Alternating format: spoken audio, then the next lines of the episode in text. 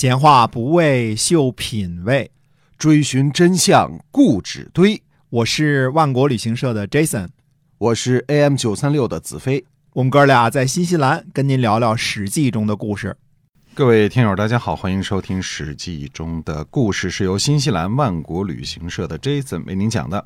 那我们上一集呢，跟您分享了一下新西兰第一大城市奥克兰的这个，也是有很多值得玩的地方哈。我们今天再来跟您讲讲奥克兰哈。哎，是的。那么奥克兰旅游呢，呃，就在市中心附近，其实就有很多可逛的地方，因为离海边已经很近了。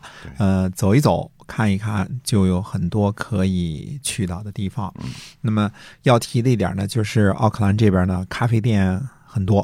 嗯，喜欢喝咖啡的朋友呢，可以试一试啊。呃，而且咖啡店小店呢，各个风格都不一样啊，不是说，呃，像在。美国、中国都是以连锁的为主，对吧？嗯，都是画着那个小小小人妖的那个，大家都去那儿买，觉得那就不错了啊。哎，实际上很多奥克兰小店的咖啡打的比连锁店可好多了。对啊，非常的，呃，有自己的独特的特色，而且每个装饰呢都不一样。对，它每一家店都是都有自己的特色啊，这个。打咖啡都是有独家配方的啊，对，嗯，某家连锁店在中国开的这个连锁店比 比海外可是多的多的多了啊。在奥克兰那一家连锁店，我看市中心也不过就两家，是吧？啊，也没有那么那么那个什么。可是小咖啡厅呢，都是雨后春笋一般，哪儿都是啊。那么希望大家呢，逛的时候走几步路就能找到一咖啡厅，坐下来。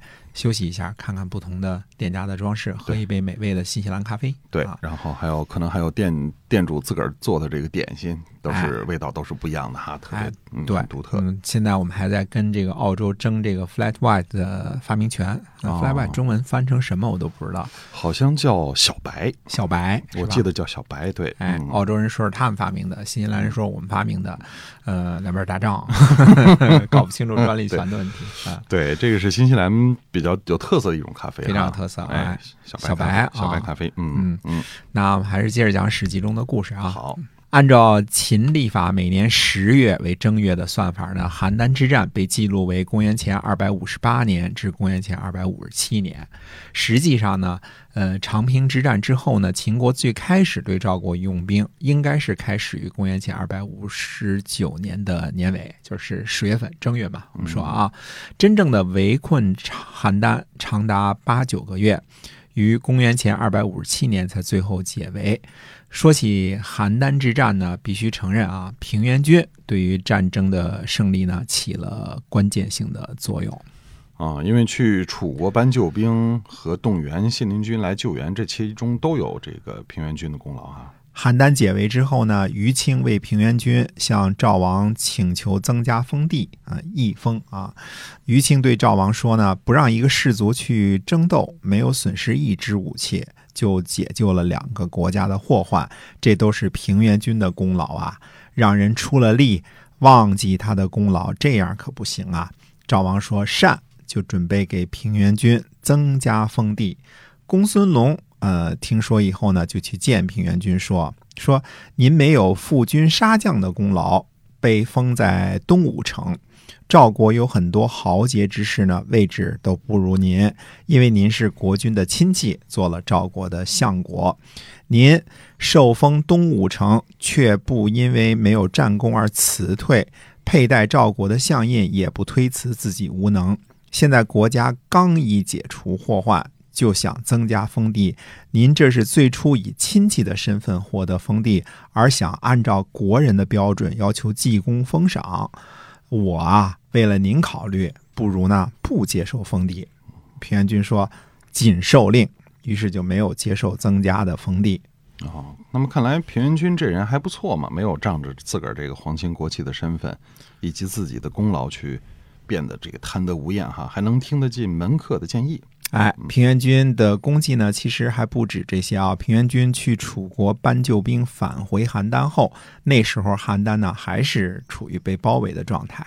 嗯，那么不是邯郸被围困了吗？为怎么平原君还能够来去自如啊？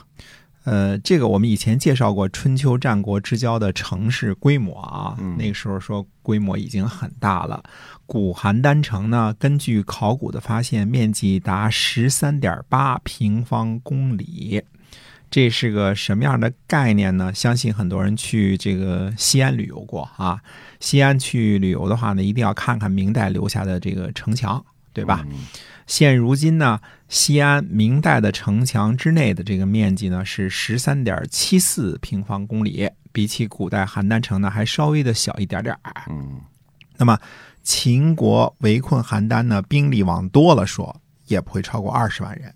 以这些兵力可以围困邯郸，比如说把各个城门，呃，都派重兵防守。但是要说围的水泄不通，那是不可能的。啊、那点人马嘛，对吧？对，不够。哎，大家这个感兴趣的话，可以算一算啊，三十几公里怎么分配兵力啊？是一米一个还是两米一个？大家可以仔细算一算啊。呃，要是两米一个，其实那也不禁打了，是吧？从什么地方都可以突出去了，对，吧？防线就很薄弱了哈。哎，嗯所以这个是不可能围的水泄不通。要真的围泄围的水泄不通，可能要几百万人，对吧？哎嗯哎，那是不可能的。那么平原君呢，带着二十个人出城再回来，应该不是什么大问题。呃，有时候说数字呢，大家可能没有这种感官的印象。比如说啊，古代的西安城有多大？嗯嗯就是今天的明代城墙之内，这个大家都知道这个地方，对吧？嗯嗯，是它的唐代的这个长安城啊，是它的七倍。哦，这个面积相当大了哈。相当大嗯了，相当大了啊！哎，确实哎是。，大家现在有时候看电视剧还能啊看到说，哎，古代的时候长安有多大啊？嗯什么多少七十二坊什么之类的，大明宫啊哎，非常的大啊。嗯，那么救兵还没到，平原君那时候还是很担心吧？哎，邯郸传舍利的儿子李同来见平原君，呃，传舍利就是邯郸公交公司的总经理啊，那时候肯定是个小官，没那么多公交车嘛，对吧？李同就问说：“您不担心赵国会亡国吗？”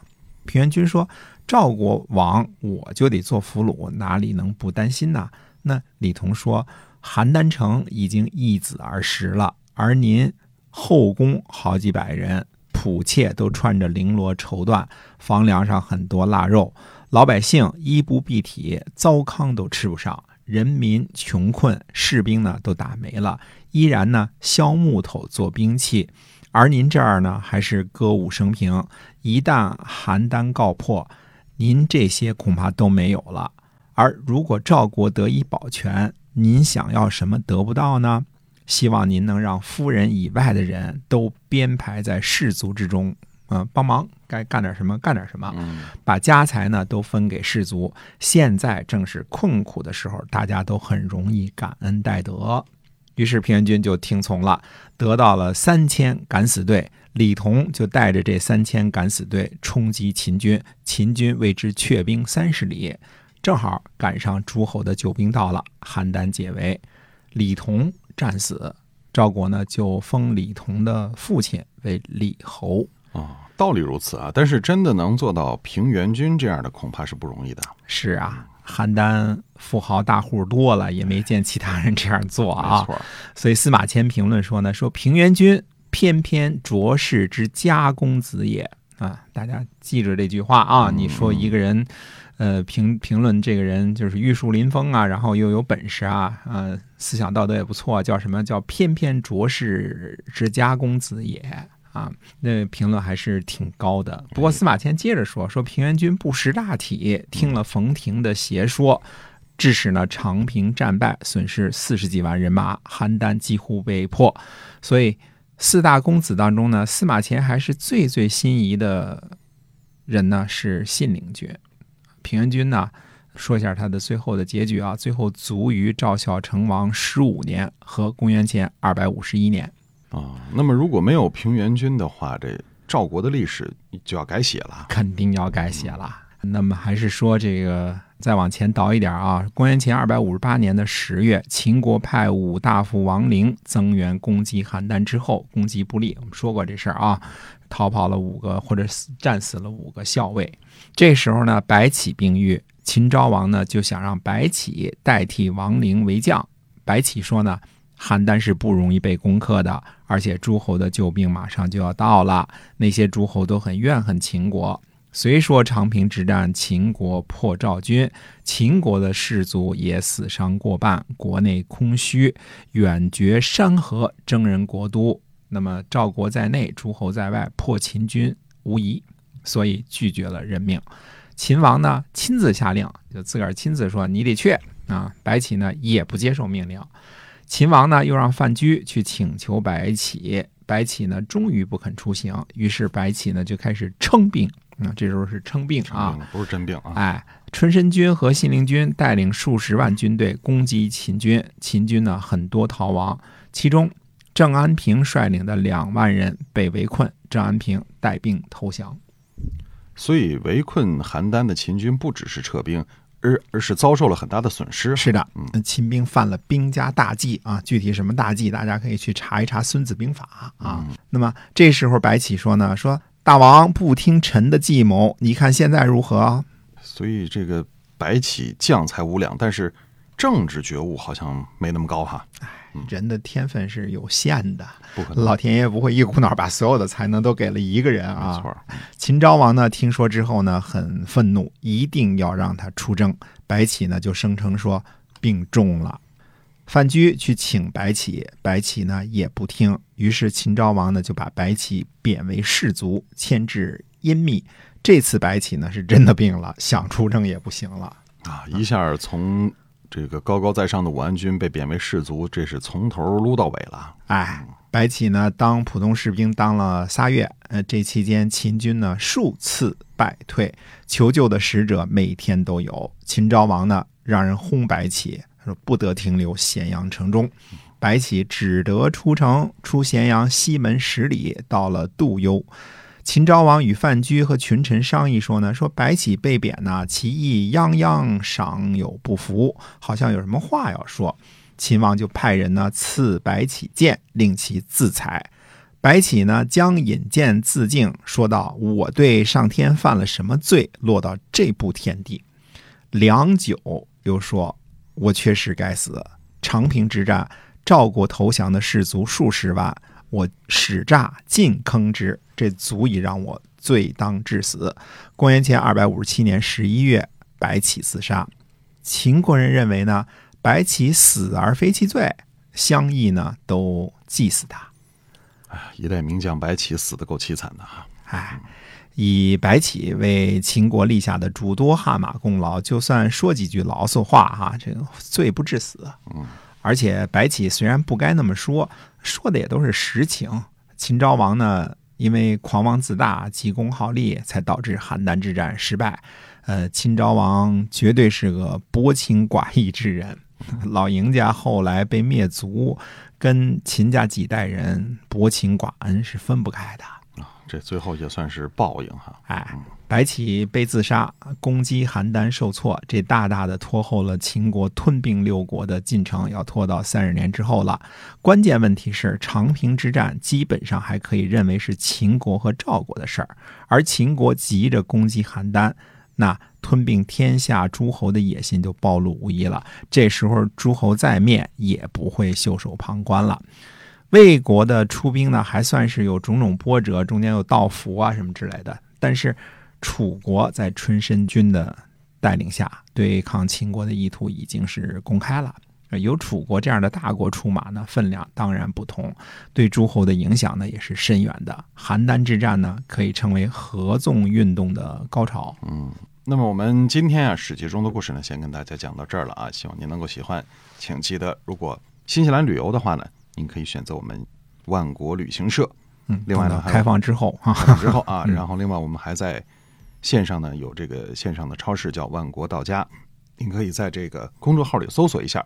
好，那我们今天节目就跟您说再见了。